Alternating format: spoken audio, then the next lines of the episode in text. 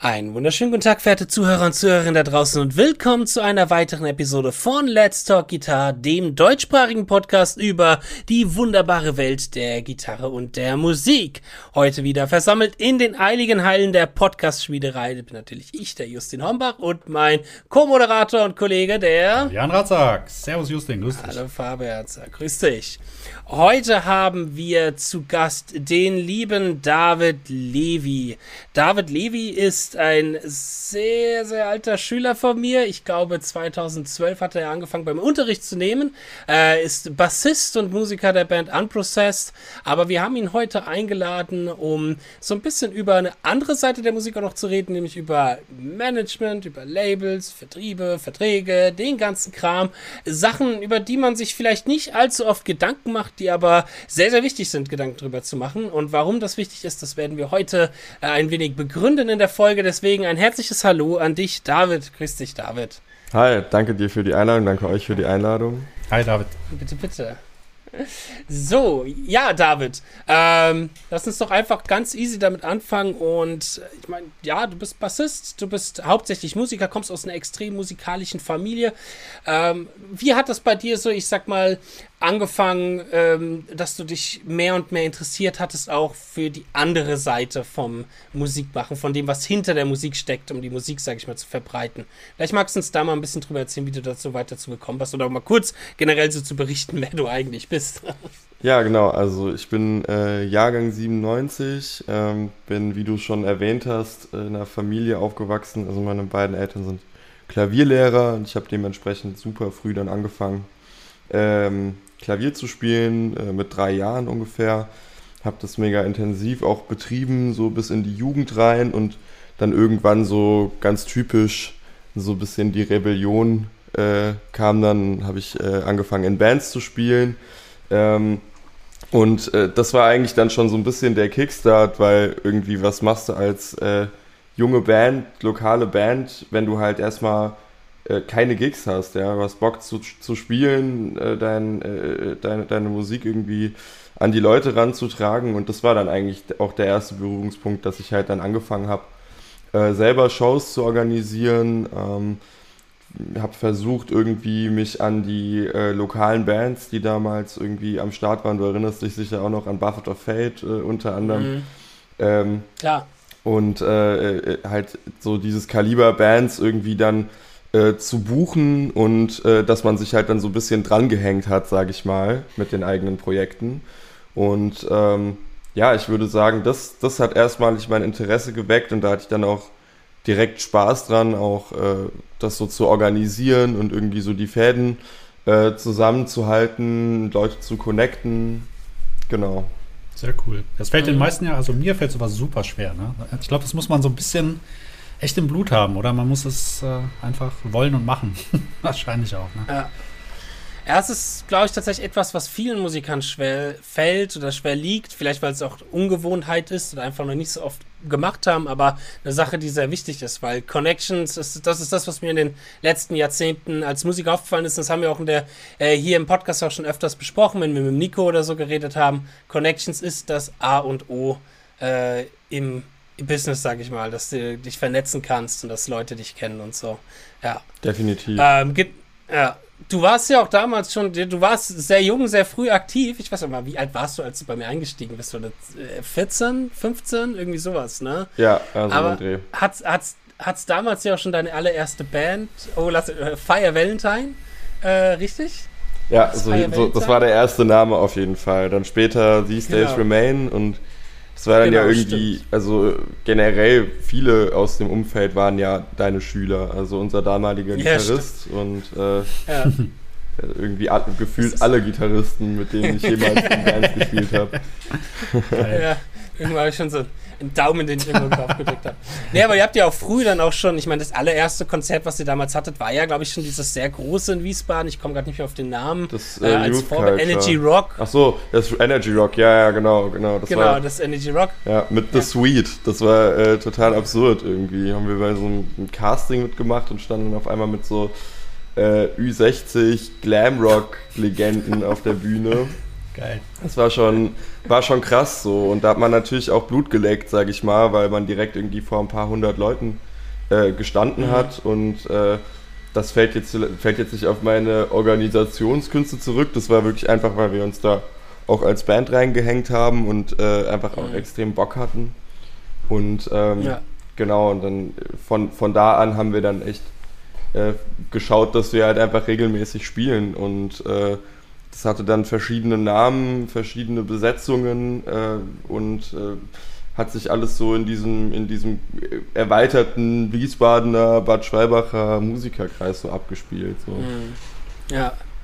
Ja, du, man hat immer weitergemacht. Man hat irgendwie nicht aufgehört, auch wenn irgendwie Dinge schief liefen oder irgendwelche Bands das nicht funktioniert hat, immer weitermachen.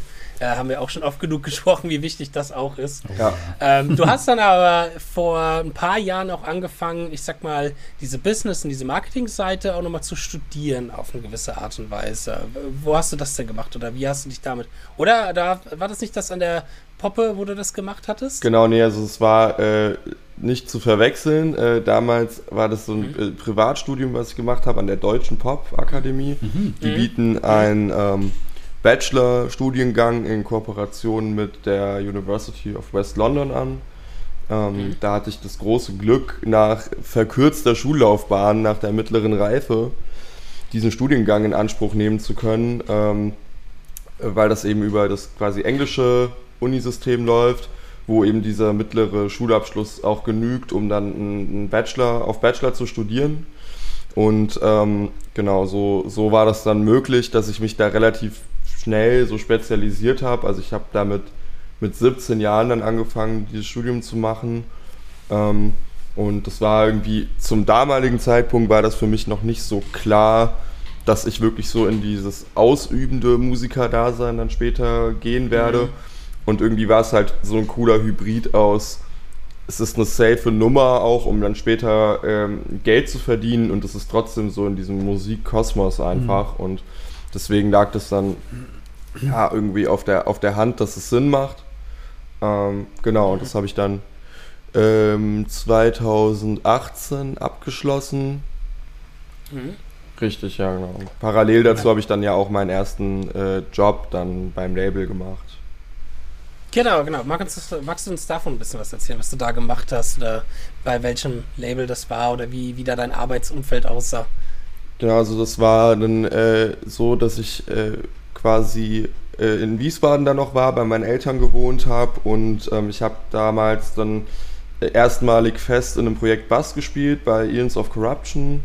Das war damals mhm, so eine Death, Deathcore-Band. Ähm, mhm und unser Gitarrist, der Robin Schmidt, der hatte eben seine Ausbildung bei Air Force One Universal gemacht. Das ist eine, eine, eine Zelle von Universal Music Germany. Die haben ihr eigenes süßes Büro in äh, Berlin Mitte, sitzen also nicht in dem äh, berüchtigten Haupthaus auf der Stralauer Allee, sondern äh, sind wie gesagt so, es ist eine Division, das ist im Prinzip was wie ein Joint Venture. Also das ist 50 Prozent, steht das auch auf eigenen Beinen, 50 Prozent gehört das ah, okay. zu Universal dazu. Und ähm, da der wusste, dass ich, äh, also der Robin wusste, dass ich äh, Musikmanagement studiere zu dem Zeitpunkt, hat er mich angehauen, ob ich für die Band Santiano ähm, ein Social Media Konzept entwickeln könnte. Die waren damals da in dem Bereich einfach noch nicht so wirklich unterwegs. Ähm, das ist ja eine Band, die sehr, sehr krass über, über das Fernsehen äh, vermarktet mhm. wird und über die traditionellen Medien auch, auch nach wie vor. Ne? Also das ist kein Geheimnis und äh, da ging es dann eben drum, hey, die Band, die muss auch mal digitalisiert werden äh, und äh, wir haben hier keinen im Haus, der, der dafür zuständig ist. Mm, und dann habe ich im Endeffekt ein Konzept entwickelt, ähm, ein Posting-Plan war das im Groben und Ganzen für deren Album-Release äh, im Auge des Sturms, der, deren auch bis jetzt letzte Album, was sie rausgebracht haben. Ich glaube, jetzt kommt bald wieder ein neues, aber das, äh, das war dann die aktuelle Release. Und ähm, genau, durfte dann nach Berlin kommen, äh, in deren Office und dieses äh, Konzept vorstellen. Und daraus hat sich dann im Prinzip so eine, äh, äh, eine regelmäßige Mitarbeit dann äh, entwickelt. Einfach daraus, dass ich dann relativ schnell da regelmäßig eingespannt war und dann hieß es, äh, komm doch nochmal zu dem Meeting und hier sollst du noch dabei sein und Dann habe ich im Endeffekt äh, ja monatelang äh, bei äh, meinem guten Freund Otto, der bis heute äh, mit uns die Musikvideos für Unprocessed macht, habe ich drei oder vier Monate quasi auf seiner Couch in einer Einzimmerbude gelebt, um immer wieder zu diesen Meetings zu erscheinen. Und äh, irgendwann mhm. war es dann an dem Punkt, dass man gesagt hat, hey, ich steige jetzt fest ins Team ein, war dann der erste Social Media Manager, äh, den das Label hatte. Und mhm. ähm, bin dann nach Berlin auch festgezogen entsprechend. Cool. Cool. Ja, das klingt ja spannend. Du hast ja auch dann viel, spannend, ja. viel für so Bands wie Beyond the Black, meine ich, die ja damals noch, die sind ja jetzt bei Nuclear, damals auch noch bei Air Force One waren und so, hast du ja auch dann, glaube ich, mitgearbeitet und solche Sachen. Also auch schon mit genau. den größeren Bands wahrscheinlich. Genau. Ja, genau, genau. Cool. Sehr geil. Ja, was würdest du denn sagen, wenn man jetzt mal das aus dem Aspekt sieht, okay, man hat äh, junge Musiker, neue Musiker, studierte Musiker, was auch immer. Ähm, ist es wichtig, sich mit diesen inneren, ich sag mal, äh, Strukturen von einem Vertrieb, von einem Label und so weiter auseinanderzusetzen? Wo würdest du sagen, ist da vielleicht auch eine gewisse Grenze? Wie weit sollte man das gehen? Was darf man auch nicht vergessen als Musiker? Ähm, oder wie würdest du das, ich sag mal, jungen Musikern auch ein bisschen ranraten, an sowas ranzugehen, um da mal von deiner Expertise zu sprechen?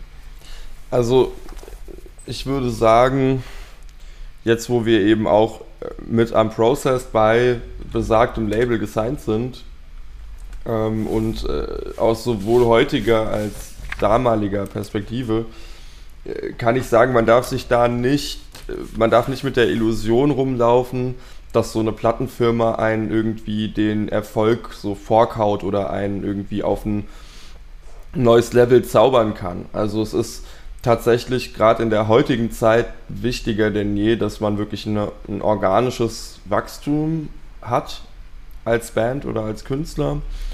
Und das Label kann dann eben in, in vielen Hinsichten unterstützen. Die sind halt ein Team, die machen sich Gedanken um Marketing, äh, Marketing die machen sich Gedanken drum, wann wird was wie kommuniziert und die haben natürlich auch gewisse Strukturen in Richtung PR, in Richtung äh, äh, äh, auch die Bespielung von den traditionellen Medien und die haben auch gewisse Budgets. Also wenn man jetzt vom Major-Label redet, dann ist da immer auch ein gewisser monetärer Invest einfach im Spiel, den man vielleicht als Band nicht selber leisten kann. Das würde ich als einen der großen Vorteile auch äh, äh, nennen.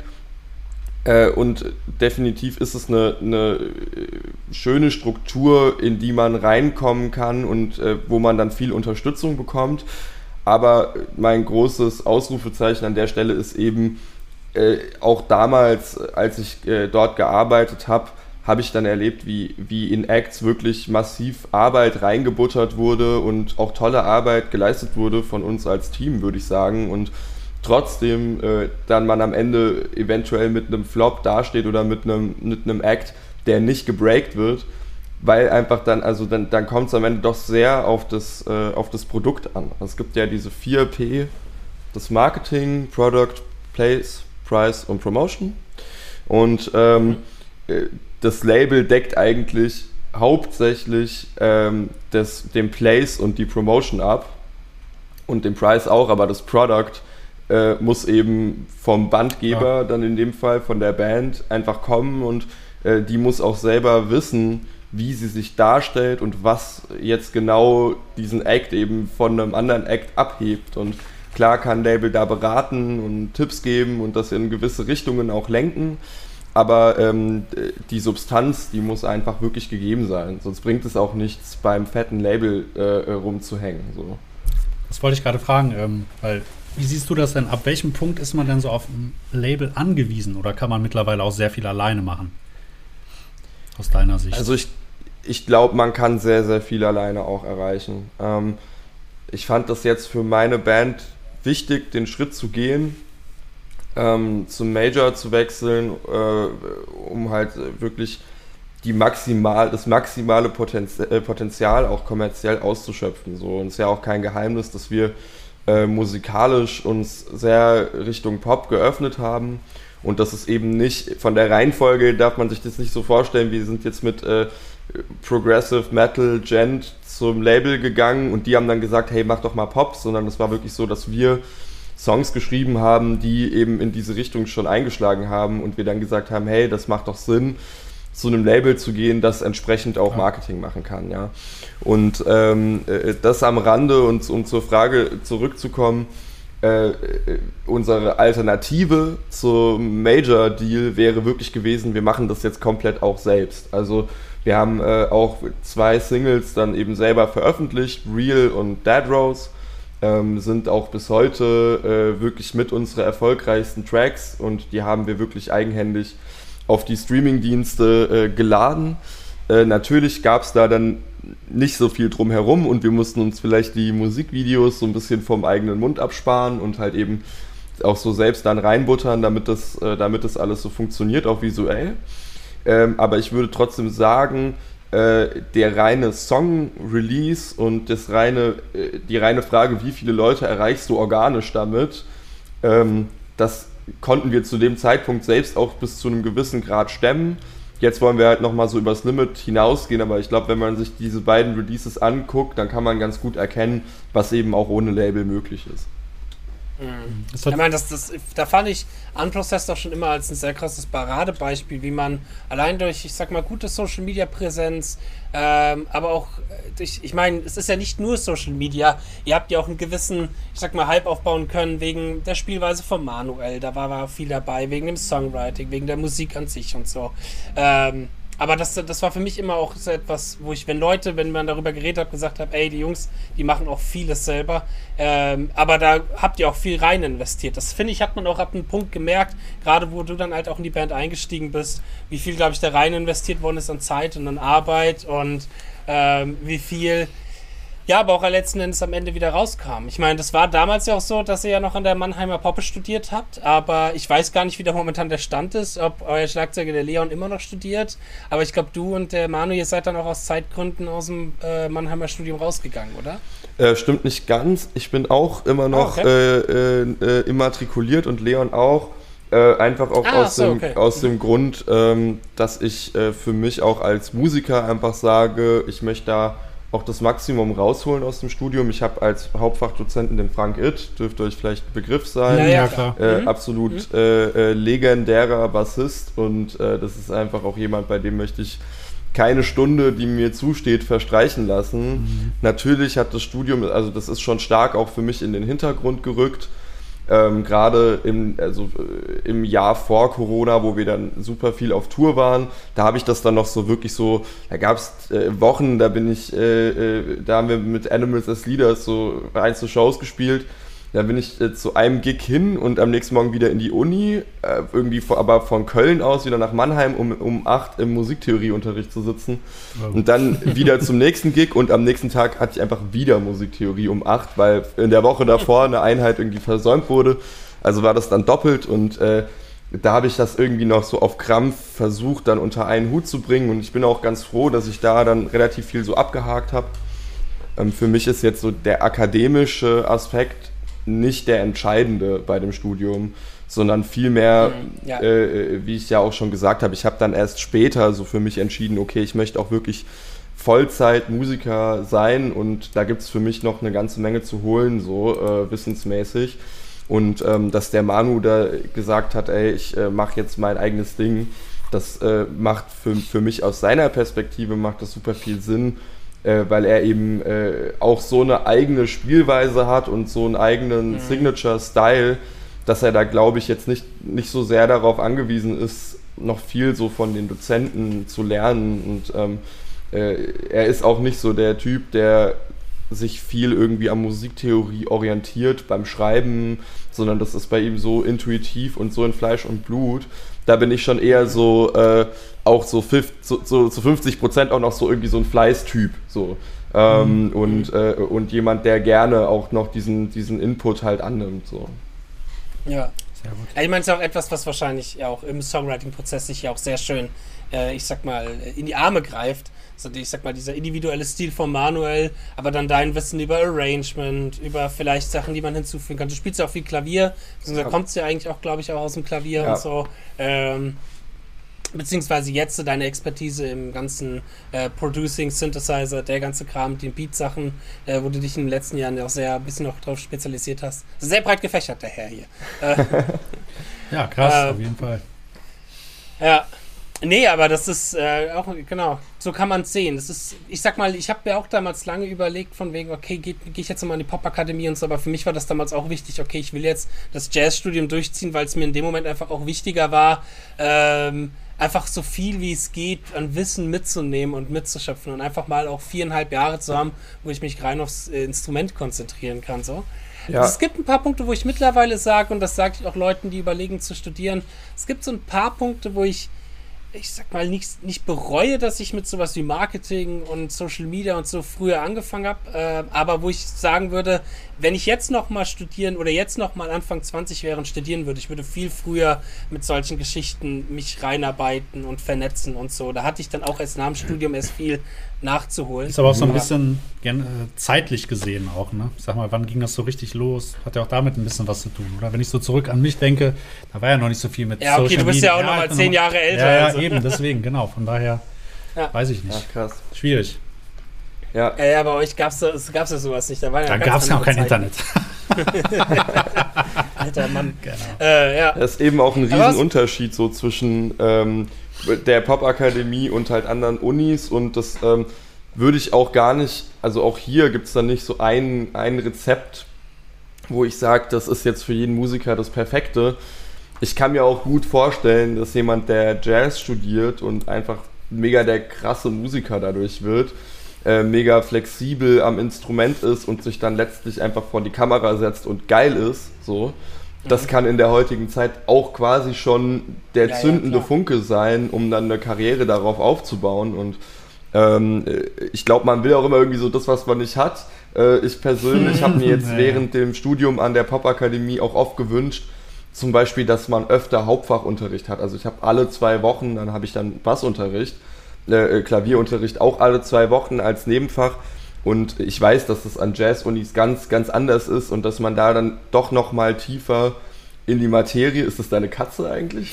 Nee, das ist so eine blöde Fliege. Ich habe so eine Fliege, die die ganze Zeit vor meiner Kamera umhängt und so eklig in, die Kamera Sieht immer aus, als wäre er so ein Monster. Geil. Äh, wo war ich? Ich kann ja den, den Satz noch mal ganz sagen. Ähm, ähm, ja, mit Studium und Gitarre und Bass und Einzelunterricht und so. Äh, genau, das ist eben das, was man bei der Popakademie wissen muss. Man belegt eben auch viele Kurse, die fernab vom äh, praktischen Musikmachen sind.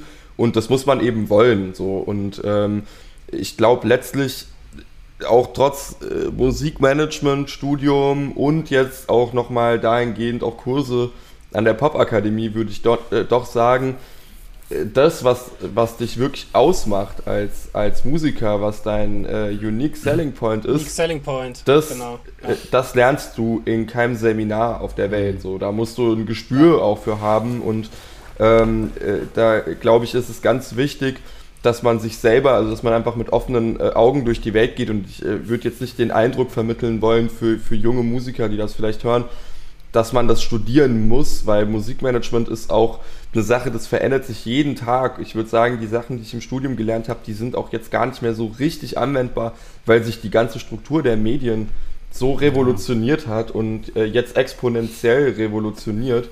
Ähm, äh, und da sollte man einfach äh, in erster Linie wirklich den, den Fokus äh, darauf legen, was bietet man an und was macht das besonders. Ich glaube, man muss auch so ein bisschen ähm, die Scheuklappen aufsetzen und nicht zu sehr rechts und links gucken, sondern einfach dein eigenes Ding durchziehen. Egal, auch wenn du vielleicht mal an den Punkt kommst, weil theoretisch gibt immer jemanden, der höher, schneller, weiter, besser, cooler, vielseitiger ist, wie auch immer, hübscher. Und ähm, das ist halt so ein ja, hübscher, das geht doch gar nicht. Nein, aber ich glaube, da muss man wirklich, ich bin sehr davon überzeugt, wenn du alles gibst, dann kommt auf jeden Fall was Positives zurück. Ob es das ist, was du dir erhoffst, ist natürlich auch immer ein bisschen Vitamin B fraglich. Aber ansonsten, das ist vieles möglich, wenn du dir den Arsch dafür aufreißt. Das ist sehr wichtig. 100 Prozent. Ja. Ihr habt das ja angesprochen, gerade so von wegen, ja, Allrounder versus äh, Spezialist. Und das ist auch, äh, ja, ist durchaus was, womit sich dann jeder Musiker irgendwie auf, auf dem Weg beschäftigen muss. Ich würde aber auch sagen, äh, also ich würde mich selber eher als Allrounder bezeichnen.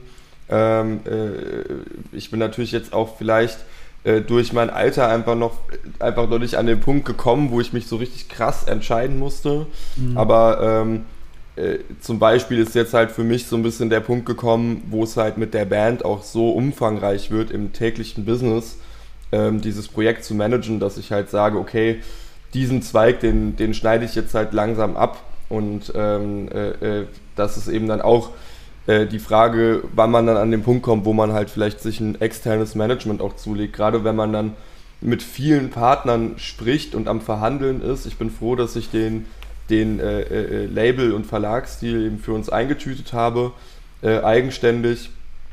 Aber irgendwann kommt einfach der Punkt, da willst du einfach nicht mehr selbst so der Arsch sein, sage ich mal, der dann, äh, der dann so krass gnadenlos in die Verhandlungen reingeht und äh, äh, irgendwie den Leuten massiv auf den Nerv geht, äh, um die Ziele der Band zu erreichen, weil am Ende bist du dann aber auch Mitglied der Band. Und das so ein bisschen zu entkoppeln, das macht dann jetzt für mich äh, äh am jetzigen Zeitpunkt irgendwie Sinn, gerade damit wir uns auch, also Leon und ich, die das Management machen, weiter als Musiker auch entwickeln können und da 100% in die Band reinstecken, weil am Ende werden wir für die Musikalität gefeiert. Also steht jetzt keiner vor der Bühne mhm. und äh, er wirft mir einen Schlüpper zu, weil ich so guter Manager bin. So. Und, ähm, Kaum. Deswegen, äh, das ist eben auch ein inter interessanter Aspekt. Ab wann lässt man sich vielleicht fremd managen? Wie lange macht man das selber? Und ich weiß, dass viele Bands da viel früher an den Punkt kommen, wo sie sagen, ah, wir brauchen hier Hilfe irgendwie und das ist auch völlig legitim. Aber was würdest du denn sagen, David, wenn ihr halt jetzt eben, du hast es ja gerade schon angesprochen, ein junges, ich sag mal, ein junger Musiker, ähm, auch vielleicht dann auf ein Label wechseln, vielleicht auch von einem Label ein Angebot bekommen. Ich meine, es gibt ja auch, äh, auch sehr viele Labels heutzutage. Worauf sollte man dann so ein bisschen als Künstler achten? Was, was mit einem Label dir, sag ich mal, einhergehen sollte? Welche Balance sollte das haben? Gibt es da Erfahrungen, die du mit uns teilen kannst? Ja, also bei einem Label-Deal gibt es erstmal verschiedene Formen. Ähm, das ist äh, der große Unterschied, der erstmal gemacht wird äh, zwischen einem Bandübernahmevertrag, wird dann oft BÜF genannt äh, in der Branche, oder dem äh, Künstlerexklusivvertrag. Ähm, der Bandübernahmevertrag, wie der Name schon sagt, der äh, bezieht sich eben auf ein Album äh, oder mehrere Alben, die da lizenziert werden. und der Künstlerexklusivvertrag ist ein Laufzeitvertrag, wo der Künstler eben unabhängig von der Anzahl der Releases sich an eine Plattenfirma bindet. Der deutlich öftere oder der deutlich häufigere Fall ist der Bandübernahmevertrag. Gerade bei äh, äh jüngeren Bands, jüngeren Acts äh, kommt es da eigentlich oft dazu, ähm, dass, dass man das angeboten bekommt. Und in den Deals selber gibt es verschiedene Komponenten, auf die man eben achten kann, äh, die, die es gilt auszubalancieren. Ähm, beispielsweise die Laufzeit des Vertrages, also da spricht man dann äh, oft von sogenannten Optionen. Äh, das heißt, äh, beispielsweise, wenn man jetzt einen Vertrag mit einem Album plus zwei Optionen hat, dann heißt das, das Label hat eben die Möglichkeit zu sagen nach einem Album, okay, wir machen jetzt noch zwei weitere Alben. Ähm, oder diese beiden Optionen werden an einzeln gezogen nach den jeweiligen Releases. Ähm, äh, das ist eben was, wo man halt äh, dann sich überlegen muss, okay, möchte ich das, mich so lange oder so kurz zu binden? Wenn da gar keine Option drin steht, dann fragt man sich vielleicht, äh, warum wollen die jetzt sich gar nicht das offen halten, da länger zusammenzuarbeiten? Ist das jetzt für die mehr so eine Eintagsfliege? Und wenn da halt vier Optionen oder fünf Optionen drin stehen, muss man sich halt fragen, will man nicht, wenn man halt krass durchstartet mit der ersten Release, die Möglichkeit haben, dann nochmal weiter zu schauen und mit anderen nochmal ins Gespräch zu gehen und nochmal einen Vertrag mit besseren Konditionen auszuhandeln, weil wird die Option gezogen, dann bleibt, bleiben die Konditionen des ersten Vertrages eben auch für die weiteren Releases bestehen. Das heißt, man hat dann sozusagen, das ist so wie wenn du sagst, ähm, ich gehe jetzt zu einem Arbeitgeber und lass mich dort anstellen und nach einem Jahr kann er einfach sagen, hier, ich verlängere deinen Vertrag. Und wenn du einen richtig guten Job gemacht hast, kannst du auch nicht sagen, ich möchte jetzt mehr Gehalt. Also das müsste dann, wenn dann vom Arbeitgeber ausgehen. So. Ähm, mhm. Genau, das ist der, das ist dieser, dieser zeitliche Aspekt. So. Ähm, dann geht es natürlich auch um Vorschusssummen und um, um Geld, das eben äh, reingeworfen wird. Ähm, äh, oft ist man dann so ein bisschen äh, gierig und will dann den möglichst hohen Vorschuss irgendwie äh, erlangen. Dabei gilt es dann in den Verhandlungen aber auch zu bedenken, dass der Vorschuss ja auch wieder reingeholt werden muss. Also im meisten Fall läuft es eben so, du kriegst eine Summe XY äh, zur Verfügung gestellt, um dein Album zu produzieren. Und ähm, da zusätzlich gibt dann das Label eben noch Geld für beispielsweise Musikvideos aus. Und all dieses Geld wird sozusagen, sind dann erstmal rote Zahlen auch so auf, auf deinem Thema drauf, also auf, deiner, äh, auf deinem Konto quasi. Ähm, du musst es zwar nicht privat zurückbezahlen, aber du musst eben so lange äh, äh, äh, releasen und das einwirtschaften, bis es wieder drin ist. Und ab dem Punkt tritt dann eben ein Split in Kraft. Das heißt, ähm, du kriegst dann einen gewissen Prozentsatz von den Erlösen und das Label kriegt den anderen Teil davon. Meistens ist mhm. das Label dabei klar im Vorteil. Also äh, ich sag mal, durchschnittliche Splits bei Bandübernahmeverträgen sind irgendwo zwischen 60 und 80 Prozent zugunsten der Plattenfirma. Das ist der Punkt, wo man wirklich äh, in die Verhandlungen auch reingeht äh, und, und äh, da versucht für sich die möglichst hohe äh, Prozentzahl eben äh, zu erlangen, weil anders wie beim Vorschuss kann man da eigentlich nichts verlieren. Ähm, Ein zu hoher Vorschuss ist nicht unbedingt gut, um das noch kurz abzuschließen, weil du dann eben halt auch länger brauchst, um schwarze Zahlen zu schreiben und solltest du nicht recoupen, so nennt man das, wenn man äh, das wieder reingeholt hat, stehen die Chancen eben auch schlecht, dass dein Deal verlängert wird und dann kann es halt gut sein, dass das Label sagt, okay, that's it, wir haben hier nur äh, rote Zahlen geschrieben. Man muss halt echt wissen, für eine Plattenfirma, die mit, egal mit wie viel Leidenschaft, die dann an einem Thema arbeiten, ähm, wenn die Zahlen am Ende des Tages einfach schlecht sind, dann, äh, dann sinkt deren Interesse und deren Invest kann dann zwar sein, wenn es so mal eine gute Idee gibt, dann macht man nochmal irgendwie eine Platte zusammen mit einem mit einem kleineren Invest, aber es kommt dann eben schon auch vor, dass dann eben eine Zusammenarbeit dann äh, so irgendwie im Sand verläuft. Ähm, und äh, genau das ist wirklich der wichtigste Punkt. Wie viel Prozent verdiene ich denn eigentlich jetzt an der Musik, die ich veröffentliche? Und da äh, würde ich jedem raten, genau darauf zu achten und an dem Punkt noch eher zu verhandeln, als jetzt den Vorschuss so auf Krampf nach oben zu drücken. Ähm, äh, genau, und äh, ansonsten, äh, da gibt es so viele Aspekte, also zum Beispiel äh, persönliche Exklusivität, ja, was darf man äh, äh, außerhalb äh, dieses Label-Deals noch machen. Jetzt zum Beispiel, wenn man eine Band ist, haben die einzelnen Mitglieder die Möglichkeit, auch äh, unabhängig von der Band Social-Media-Profile zu pflegen, YouTube-Kanäle zu machen, Musik zu veröffentlichen. Da muss man eben wissen, inwieweit ist das auch wichtig für die einzelnen Musiker, diese Income-Streams zu haben. Ja? Ähm, äh, und äh, äh, an solchen Punkten da wirklich ganz genau auch drauf schauen, weil es passiert ganz schnell, dass du dann halt quasi, dass dein Name, dein Gesicht äh, und alles, was du irgendwie machst, dann äh, dieser Plattenfirma quasi gehört. Und äh, da würde ich auch dringend raten, sich das ganz genau durchzulesen und all das wirklich unter dem Schirm nie ohne Anwalt. Also ich würde gerade, wenn man mit größeren Firmen spricht, aber auch wenn du mit einem Indie-Label sprichst, unbedingt mit einem Anwalt.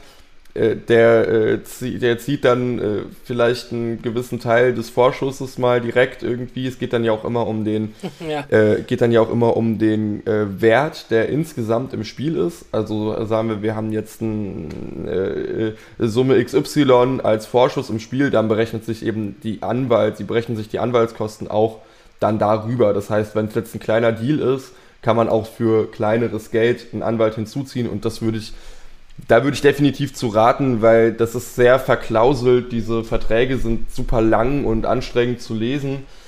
Ähm, äh, ich würde trotzdem dazu raten, das auch selbst mit eigenen Augen zu lesen, aber äh, äh, gerne dann auch eben mit entsprechendem Rechtsbeistand. Ja, kann nicht schaden, definitiv. Ja, Immer aufpassen bei solchen Dingen, ja. Wenn du einmal drin bist. Ähm Ja, und ich sag mal aber auch, wenn ein Label, wenn du, wenn du jetzt anderweitig keinen Social Media Input hast und keine Möglichkeit hast, irgendwie an Fans und an Leute ranzukommen und vielleicht ein neues ich sag mal, oder folgender Fall, du, du kommst schon von einer größeren Band, gründest eine neue Band, hast schon die Connections zum Label, aber dann lässt dich ein Label zum Beispiel halt auch ein bisschen fallen so.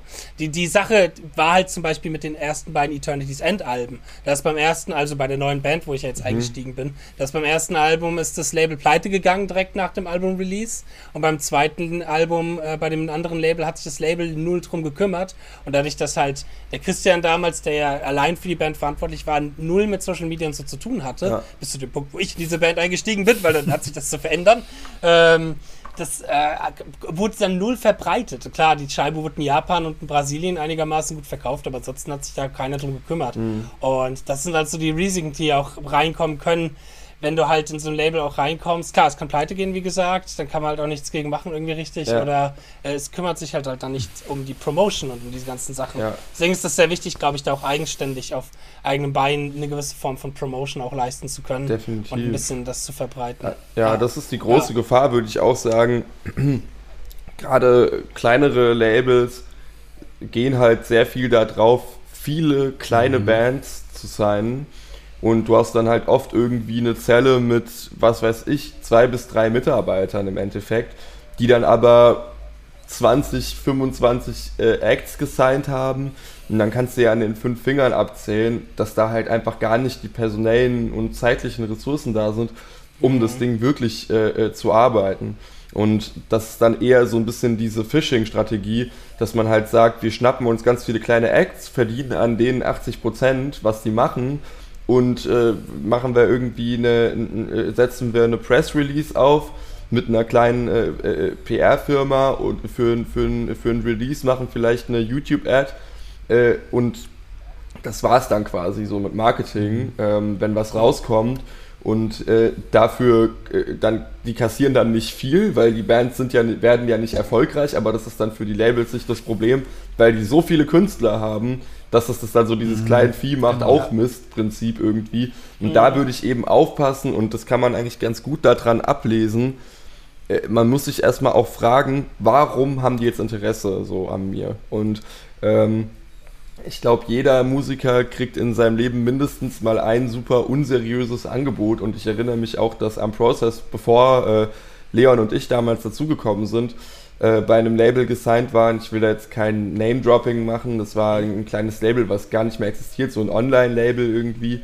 Ähm, die super viele Bands auch so gefischt haben über das Internet, die noch überhaupt gar keine Zahlen hatten. Und die haben auch meine damalige mhm. Band angesprochen, ob wir nicht irgendwie mit denen was machen wollen. Wir hatten damals wirklich, ich glaube, wir hatten nicht einen Song draußen. So. Und äh, das ist dann mhm. wirklich so, äh, äh, warum ist jetzt das Interesse da? Natürlich, damit dann einfach so ein bisschen Income drin ist, dass man sich vertraglich an die bindet und dann ist man sozusagen dann in der, in der Höhle des Löwen. Äh, Gerade wenn das dann irgendwie Kontakte sind, die man auch nur über online kennt oder so, da wirklich Augen offen und äh, ich würde auch echt sagen, bevor man irgendwie bei einem Label signed, das kaum Referenzen hat, das irgendwie äh, shady ist oder äh, äh wo man nicht sieht, warum die jetzt überhaupt das Interesse haben sollen. Und in der heutigen Zeit ist es wirklich so, die gucken auf die Zahlen, ja, also die gucken auf äh, dein Insta, auf deine YouTube-Klicks, äh, viele auch irgendwie auf TikTok, ähm, weil das ja auch eine super interessante Plattform für Musikmarketing ist.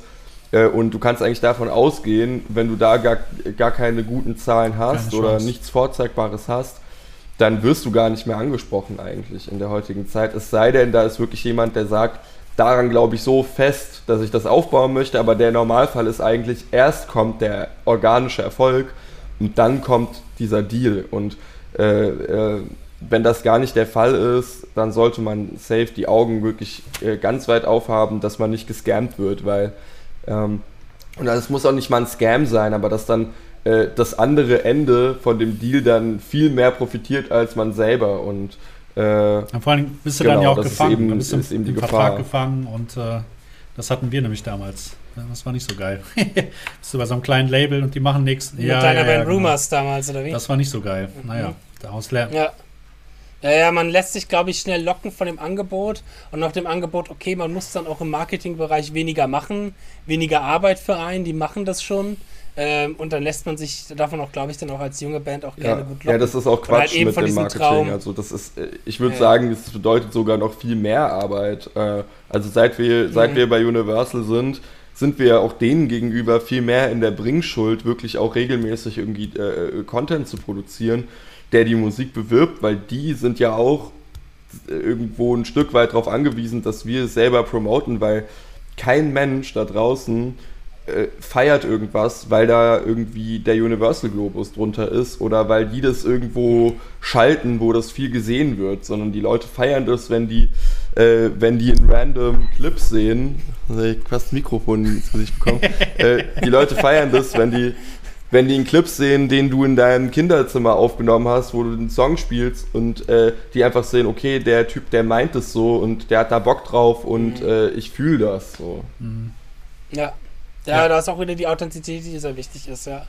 Weil ich das auch ganz interessant finde, also jetzt, wo wir mit Eternity's End einem, ich sag mal, mittelgroßen Label drin sind mit Prostatic Records, ähm, also diese, immer so ein bisschen diese Insight zu bekommen, wie viel kriegt man eigentlich an Vorschuss für Album und Videodreh und alles, wie sehen so Deals eigentlich auch, aber auch jetzt die Kommunikation, äh, weil wir nächste Woche einen Single-Release haben, anstehen haben, beziehungsweise ist wahrscheinlich schon draußen, wenn diese Folge rauskommt. Mhm. Aber ähm, 27 bringen wir Single raus und ich dann quasi momentan eben mit dem am Kommunizieren bin, wie teasen wir das, wie promoten wir das, was passiert nach dem Single-Release, solche Geschichten. Ja. Aber es muss halt auch viel von unserer Seite aus kommen. Ich bringe quasi den Input, äh, habe die Idee für das Video, für die Bilder, für den ganzen Kram. Da ist der Christian auch sehr froh drum, dass da jemand hat, der sich mal um den ganzen Kram ein bisschen kümmert. Ähm, aber das ist ganz interessant, so die Kommunikation. Und da ist auch, wir haben ja auch oft schon über Social Media gesprochen, da ist auch wieder dieser Altersunterschied sehr interessant. Wie gesagt, Christian ist auch äh, 80er Jahrgang und durch Obscura und Necrophagus musste der halt nie was machen im Social Media Bereich, mhm. sag ich mal. Äh, Obscura war ein Selbstträger, Necrophagus war damals ein Selbstläufer so ein bisschen. Mhm. Äh, und ich mache ja seit zwei Jahren quasi nichts anderes. Äh, deswegen musste ich, ich musste dem, kurze Anekdote dazu, wir kommen auch gleich zum Social Media Kram. Aber sorry, Christian, jetzt, aber ich musste ihm ein bisschen Instagram beibringen, als ich das letzte Mal bei ihm war, wie man eine Instagram-Story macht. Und da war das so, wir haben Videos gedreht und ich mache eine Insta-Story, äh, dieses klassische Bild, sage ich mal, wenn man auf die Kamera fotografiert und man sieht nicht die Person dahinter, sondern halt das Bild in der Kamera, was gerade am Filmen ist. So, mega schön, alles cool designt, die Insta-Story. Ich habe dann zu ihm gemeint, mach auch mal eine Insta-Story von mir bitte, mach dann ein Foto von mir und klatscht halt so dann Edit, also tut dann äh, Ibanez Germany als Ad in die Story reinsetzt und klatscht das über mein Gesicht, sodass man gar nicht mein Gesicht und nichts von mir sieht, sondern halt nur dieses Ad Ibanez Germany in dem Standardfond, weißt du, in dem Standardschriftzug, in der Standardgröße. Ja, wenn ja, du sowas noch nie gemacht hast. da musste ich dem noch, ja, ja, ich musste dem auch erstmal zeigen, so, ja, wie geht das? Ich meine, wenn du halt eben echt Musiker aus der Generation, die in Bands waren, die liefen, auch der Hannes, der Schlagzeuger, der ist Schlagzeuger von Triptychon, das ist, das läuft bei bei denen halt einfach. Die kennen das nicht. Das ist ein ganz interessantes Phänomen, so Leuten das immer beizubringen. Äh, kommen wir nochmal kurz zu dem Thema Social Media. Das ist ja auch ein sehr spannendes, wo du dich auch sehr an, äh, auskennst. Du hast gerade was erwähnt, was ich sehr, sehr spannend finde. Lass oh, wir ja. über TikTok reden. Weil äh, inwiefern, was so ein bisschen deine Einschätzung zu TikTok? Weil TikTok, das ist jetzt auch mal tatsächlich eine Social Media Plattform, äh, wo, wo, auch so ein bisschen meine Altersgeneration sagt, schwierig sich damit reinzuempfinden mhm. und so schwierig auch. Jetzt kommt so bei mir die Grenze, wo ich sage, brauche ich das? Oh, es ist irgendwie, bin ich zu alt? Bin, ja, ja okay. eher, eher bin ich zu alt für. Ja. Ich komme langsam in so einem Alter, wo ich Dinge sage wie, da bin ich zu alt für, mit Anfang 30. Da haben wir auch jetzt eine Folge letztens aufgenommen über dieses Thema. Äh, erklär uns mal TikTok. Warum ist das für Musiker eine relevante Plattform derzeit? Weil ihr macht es ja derzeit ja auch viel äh, mit Unprocessed, diese Mini-Tutorials, wie man Unprocessed-Song macht und so Geschichten. Ja, ja, ja also ich teile äh, äh, aber auch deine, äh, dein, äh, dein Mindset da so ein bisschen. Also für mich war es auch der Punkt, wo ich so gesagt habe, okay, da bin ich gar kein Native mehr ähm, mit 23 so äh, weil der Altersdurchschnitt mhm. dort ist gefühlt auch noch mal sechs bis sieben Jahre jünger Krass. einfach so und ähm, bis, also ich erinnere mich noch damals in meiner Zeit als Social Media Manager gab es TikTok schon unter dem Namen Musically und da genau. haben wir auch äh, äh, damals Ansprechpartner gehabt über Universal, haben eng mit denen auch zusammengearbeitet und versucht dann Musik darüber zu vermarkten damals mehr oder minder erfolgreich. Da gab es einfach noch nicht so viele Leute, auch die da drauf unterwegs waren. Und so diese krassen Trends irgendwie, die wirklich jeder mitbekommt. Das war da damals noch nicht so ein krasses Ding. Ähm, aber ich erinnere mich dann noch, wie das, ich, ich, ich habe das dann total aus den Augen verloren. Ich habe ja den, den Job dann aufgehört und irgendwie mich nur auf Musik konzentriert und irgendwann kriegst du halt mit, oh, TikTok, das ist jetzt auf einmal das Ding und äh, ist es auch wirklich. Also es ist auch wirklich eine extrem wichtige, wenn nicht die wichtigste Plattform Echt? aktuell. Krass.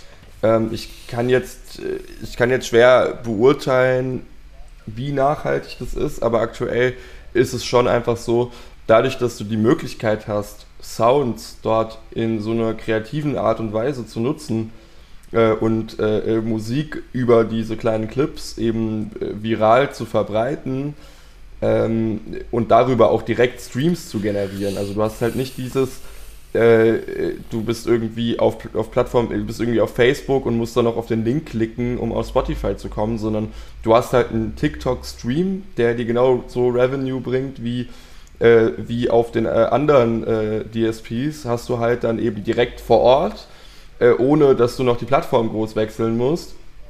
Ähm, und äh, wenn die Leute den, den Sound viel benutzen, ja, dann hast du halt einen Hit einfach nur über diese Plattform und kannst in chartrelevante Gefilde kommen. Und da gab es viele Beispiele.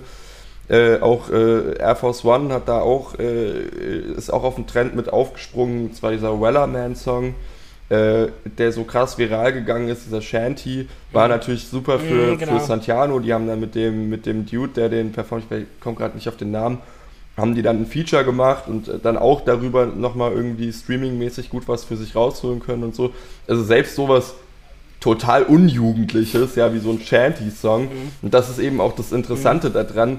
Es ist auf gewisse Art und Weise unberechenbar. Und auch für uns als junge Band ist es jetzt nicht mal eben so mit dem Fingerschnips getan, dass wir da irgendwie mit einem Song äh, viral gehen, sondern äh, das ist da ist so viel Vitamin B im Spiel. Also das ist, äh, kommt ganz auf den Algorithmus an und wie schnell die Leute dann damit interagieren und ähm, das, da beißt sich dann die Katze in den Schwanz und am Ende äh, versteht man den Algorithmus davon auch noch nicht gut genug, um wirklich so sagen zu können, welcher Content da äh, gut funktioniert. Ja, wenn ich jetzt auf, mein, auf meinem Insta äh, Videos poste, so ich weiß, wenn ich was poste, wo ich irgendwie am Produzieren bin, wird es ungefähr halb so viele Likes bekommen, wie wenn ich äh, am Bass spielen bin. So. Oder andersrum, wenn ich, wenn ich am Bass mhm. spielen bin, so, dann kriegt es eine deutlich krassere Interaktion. Äh, aber wenn wir auf TikTok mhm. was posten, ist es halt echt so, äh, äh, manchmal geht der gleiche Content viral, der am nächsten Tag wirklich niemandem ausgespielt wird. Ähm, mhm. äh, und auch wenn du dann ein paar tausend Follower hast, kann es trotzdem sein, dass du ein Video hochlädst und das sehen am Ende so zwei Leute. Also ohne Scheiß, das ist, krass. Das ist super krass. Also, äh, und ähm, ja, ey, wir versuchen es und äh, wollen da äh, aktiv sein und natürlich äh, machen wir das auch ein Stück weit äh, aus äh, wirtschaftlichen Gründen, weil wir halt einfach da das Vermarktungspotenzial sehen. Die Plattform an sich ist mir persönlich, also als, als David und nicht als Bandmanager, äh, eigentlich ein bisschen so zu hektisch und ja. ich finde das, äh, find das total, äh, ich finde das ist so ein krasser Overload irgendwie an, an Informationen und die ganzen äh, vorgespulten Clips und ich kann schon verstehen, dass das erstmal so super befremdlich wirkt. Ähm, mhm. Und äh, dass man davon dann so ein bisschen überrollt ist und so ging es uns am Anfang auch dass wir halt gar nicht wussten, wo jetzt anfangen und wir das gar nicht als so wichtig erachtet haben, aber da kam auch tatsächlich wirklich die Plattenfirma und hat gesagt, ey, äh, wir haben hier äh, wirklich äh, Chart-Erfolge schon über TikTok äh, erreicht und ihr seid eine Social Media starke Band, macht es unbedingt so gut wie es geht. Das kann äh, viele Türen öffnen. Und äh, deswegen wäre auch da eben für alle jungen Musiker da draußen mein, mein großer Tipp, da sich reinzufinden, äh, über seinen Schatten zu springen und so ein bisschen die Cringe-Barriere zu brechen.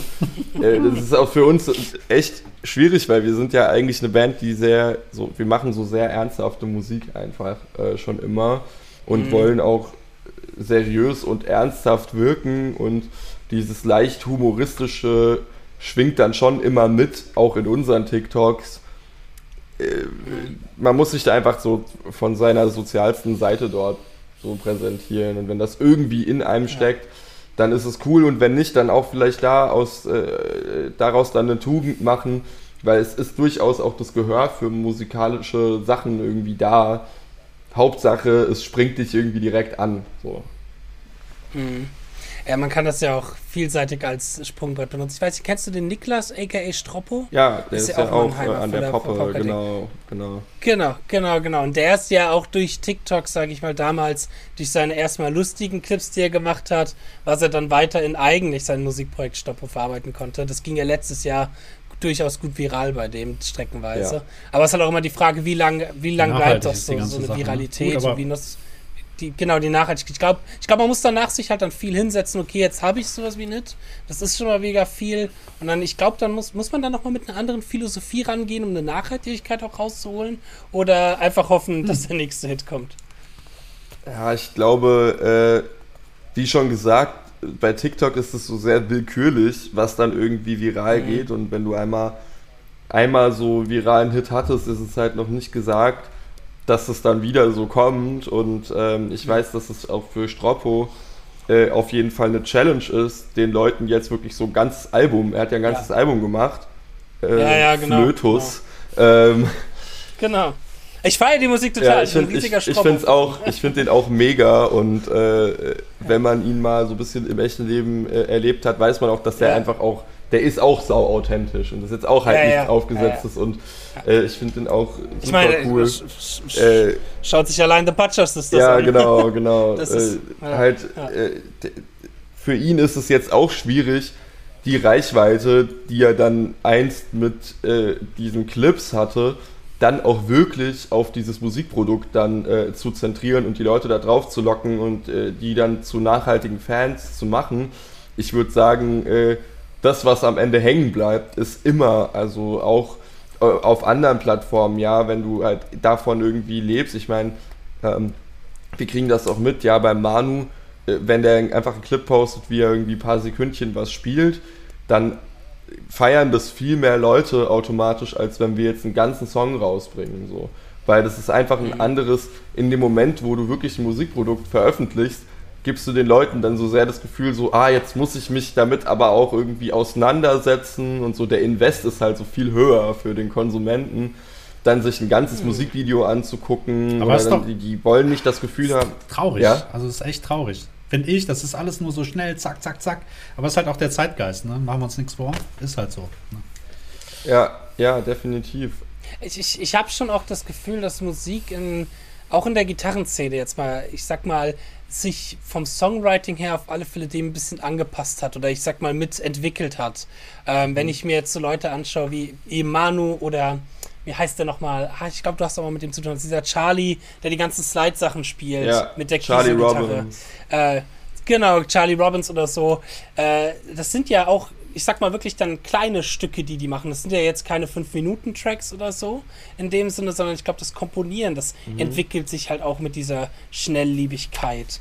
Oder wie würdest du das sehen? Ja, definitiv. Ich finde es aber eigentlich ganz. Also, ich finde das kurze Format auch irgendwie ganz schön. Keine Ahnung, ich weiß nicht, ob ihr äh, die Preludes von Chopin kennt. Ähm, mhm. Die 24 Stücke, die, wenn du die auf dem Tempo spielst. Äh, Stimmt, die sind auch alle kurz. genau, alle und das ist für, für mich mit die, die schönste Musik aus der Romantik und äh, äh, daran erinnert mich das teilweise, wenn der Manu so ein YouTube-Video hochlädt, denke ich mir, ey, das ist eigentlich so die, die äh, äh Zeitgeist, das Zeitgeist-Format von dieser Art Preludes. Mhm. Äh, und das heißt gar nicht, dass da kein wertvoller Inhalt drinstecken kann. So. Und manchmal hat das auch einen, einen, gewissen, einen gewissen Reiz, so, äh, dass, mhm. dass die Sachen dann kurz sind, weil dann will man auch immer wieder zurück so dazu und ähm, klar, irgendwie, ich meine, wir machen jetzt auch schon, äh, also wir machen jetzt auch keine 7-Minuten-Songs mehr mit Unprocessed. Auf unserem neuen Album werden die Songs durchschnittlich zwischen zweieinhalb und dreieinhalb Minuten sein so und das ist mhm. nicht irgendwie damit die Leute das äh, äh, damit die Leute das mehr feiern oder so sondern äh, man kommt ja auch selbst so in dieses Denken rein. Ich meine, ich kann auch nicht verleugnen, dass meine Screentime so extrem hoch ist einfach. Ich glaube, so geht es irgendwie fast mhm. allen auch aus meiner Generation, dass das Handy ist, ist schon fast so mhm. angewachsen irgendwie und die eigene Konzentrationsspanne wird auch kürzer und man appreciated das einfach immer mehr, wenn du eine Story so serviert bekommst, dass du die gut verdauen kannst und äh, äh, dann entweder sagst, ich will jetzt das nochmal, nochmal, nochmal oder halt äh, zum nächsten springst so. Und ey, mhm. es ist eine Entwicklung, die, die ist ja auch menschengemacht. Das ist ja auch aus menschlichen Bedürfnissen entstanden und jetzt nicht irgendwie, weil irgendwie äh, irgendein Jeff Bezos oder irgendein äh, Wirtschaftsilluminat, was weiß ich, gesagt hat, jetzt verkürzen wir die Aufmerksamkeitsspanne der Menschen. Äh, und da bin ich auch echt ja. immer der Meinung, ja, es ist schon schade, dass, dass äh, sich das alles so schnell gehen muss. Aber äh, auf der anderen Seite, also meine Liebe zur Musik ist deswegen jetzt nicht kleiner geworden. Da kann ich jetzt nur für mich sprechen. Ja. Aber ähm, ich glaube, die und die Faszination für Musikalität ist dadurch nochmal auf eine andere Art und Weise aufgeflammt. Und ich finde es das geil, dass halt Leute auch wie Tim Henson oder Ichika oder eben Manu wirklich mit krassen, geilen musikalischen Sachen äh, äh, da so eine Reichweite generieren. Ähm, und das ist dann für mich äh, geiler, als wenn alle nur sich von irgendwelchen Memes berieseln lassen, so den ganzen Tag. Naja, das stimmt. Das stimmt auch wieder. Ich fand den Vergleich mit Schimpansen ja. gut. Das ist wirklich sehr, sehr schön. Weil das stimmt. Ich meine, oder eine Invention von Bach, eine Fuge, Präludium, die, die, sind ja alle auch keine, sind ja auch keine 5-Minuten-Tracks. Und es ist ja auch schwierig, durchaus in so einem kleinen Format auch was Inhalt reinzufügen packen, sag ich mal. Es gibt nichts einfach, also auch, es, es, tut mir sehr leid, das so zu sagen, aber mehr ist, mehr ist halt auch immer einfach, sag ich mal, mhm. weil du halt auch Dinge einfach füllen kannst irgendwo. Klar, es sind alles irgendwo seine Schwierigkeiten drin, aber zu sagen, jo, Refrain, Chorus, äh, Strophe und so weiter und so fort, das machen wir jetzt fünf, sechs Mal, dann kommen wir auf unsere fünf Minuten, ist halt auch, äh, auch jetzt keine große Kunst. Eben. Ähm, und was ich auch super interessant finde, nämlich auf der anderen Seite ist, und das haben wir auch hier in dem Podcast schon sehr oft besprochen, oder es kommt immer, wenn dieses Thema Podcast hochkommt, wir haben diese, wir haben diese Schnelllebigkeit in solchen Sachen wie halt eben Instagram und den Reels, den ganzen Kram. Aber jetzt zum Beispiel so ein Format wie Podcast hier, das geht meines Empfindens sehr gut ab. Viele Leute mögen das sehr, sich eine Stunde hinzusetzen beim Autofahren und so. Es ist nicht bildlich, man kann, man kann das nebenbei machen. So konsumiere ich ja ja, das stimmt. So konsumiere ich Podcasts ja auch. Auch wenn es Podcasts in Videoform gibt, wie jetzt der von Rusty Cooley oder sonst mhm. was, die auf YouTube hochgeladen sind. Ich tue die mir auf die Seite und arbeite nebenbei was anderes oder putze oder fahre Auto. Stimmt, genau. Das sind dann so Sachen, die du nebenbei konsumieren kannst. Ja. Voll, voll. Ja, ja schöne Entwicklung auch da mit den Podcasts. Ich finde das total, ich komme so aus der Generation drei Fragezeichen. Ich habe das echt immer äh, zu, so ich kann auch bis heute eigentlich nicht wirklich einschlafen, wenn nicht irgendwie was läuft so im Hintergrund. Und äh, da finde ich es auch manchmal cool, einfach sich äh, ja irgendwie Celebrities anzuhören, wie die einfach labern. Äh, und äh, mhm. äh, dazu einfach äh, zu chillen oder keine Ahnung auf einer langen Autofahrt oder auf einer langen Zugfahrt eben mal äh, was nicht musikalisches auch zu konsumieren, was vielleicht einen Bezug dazu hat, ja. aber manchmal ist es auch wichtig, sage ich mal, so dieses gesprochene Wort äh, irgendwie äh, sich mal reinzuziehen und äh, das finde ich eigentlich schön und klar, das ist ein gutes Beispiel für ein langes Format, was auch gut funktioniert mhm. und ähm, ja, ich glaube auch nicht, dass wir jetzt wirklich in einer Welt leben, wo alles nur noch zwei Minuten lang sein darf. Nee. Ich meine, äh, wenn jetzt neuer Batman-Film kommt, wird der auch gehypt. So. Ja. ja. Ich, ich, das ist mir, ist auch eine Sache, die mir jetzt in letzter Zeit so klar geworden ist, weil ich halt eben, da haben wir auch schon mal eine Podcast-Folge drüber gemacht, die jetzt bald veröffentlicht wird, jetzt gerade in so einer Übergangsphase, nämlich bin irgendwo selber, wo ich halt eben den Bezug zu dem verliere, was so, was jetzt so Leute haben, die jetzt so 10, 15 Jahre jünger sind. Ja.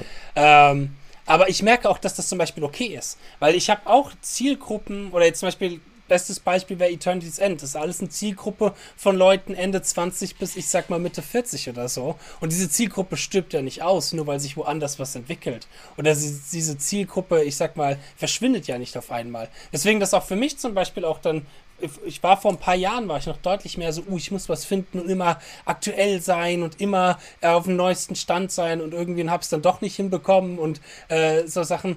Ich finde es auch mittlerweile sehr befreiend, auch sagen zu können, ja, ich mache mein Ding und das ist dann halt für die Zielgruppe, die auch nicht auf dem aktuell neuesten Stand ist, die halt alle jetzt auch ein bisschen älter schon sind und die, die jungen Schlüpfer, die machen halt so das, was die jungen Schlüpfer machen.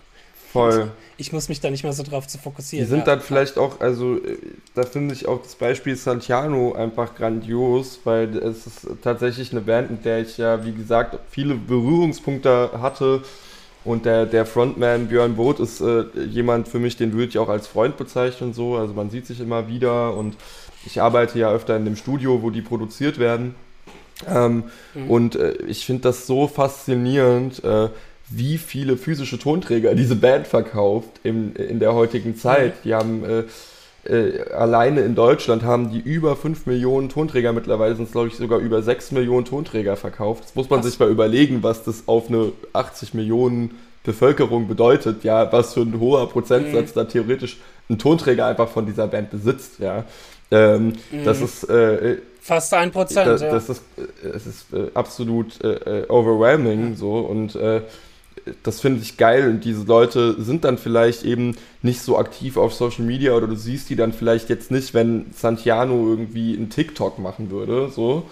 Aber äh, das ist so eine treue Fangemeinde und das ist dann eben so diese andere, dieser andere traditionelle Strang von Produkt, der aktuell noch gut funktioniert, aber da braucht man sich auch nichts vormachen. Das wird sich auch innerhalb der nächsten 20 Jahre dahin verändern, dass halt das naja, physische klar. Produkt komplett ausstirbt und äh, da muss man auch anpassungsfähig sein, aber es, es gibt dann doch, also ich meine, Justin, du wirst jetzt auch nicht aufhören, die langen Dream Theater Songs zu feiern auf einmal so. Und ich glaube, da geht es vielen so, äh, die halt dann auch sich gar nicht so krass dann von ihrem Kurs abbringen lassen. Die sind dann vielleicht nicht so sichtbar oder nicht so laut, aber äh, ja. die Liebhaber, die sterben ja nicht. Nee, nee. Außer wenn sie den 20-Minuten-Track, der auf dem nächsten Album kommt, als Single raushauen und ich den auch in einem Tag covern soll. Dann, dann verfluche ich sie. dann, dann verfluche ich sie. Ah! Ja, schön. Sehr, sehr schön. Wir haben unsere, unsere Stunde so ein bisschen erreicht. Sehr cool. Also, es ist immer ein sehr spannendes Thema, äh, finde ich. Das ist, macht sehr viel Spaß und es macht auch sehr viel Sinn für so viele Musiker da draußen. Ja, ganz, ganz, ganz vielen herzlichen Dank, David, dass du heute bei uns in der Show warst und deine Expertise mit uns teilen konntest, sodass ich auch nochmal was von dir lernen konnte. Das konnte ich oft genug in den letzten Jahren. Äh, genau. Und dann würde ich sagen, dann auch danke an die Zuhörer da draußen, die uns regelmäßig unterstützen. Wenn ihr auf iTunes vorbeischneidet, dann gebt doch gerne eine 5-Sterne-Punkte und eine Rezension. Wir haben da so zwei Rezensionen momentan draufstehen, die sind ein bisschen, hm, die gehen ein bisschen gegen mich, aber das ist okay. Deswegen müssen wir mal ein bisschen Werbung für iTunes-Rezensionen machen. Äh, genau, bewertet uns und schreibt was, was Schönes über meine Stimme. und nicht, dass ich so nerven würde. Ähm, ja, sehr schön. Danke fürs Zuhören und ich würde sagen, wir sehen uns bei der nächsten Folge. Auf Wiedersehen.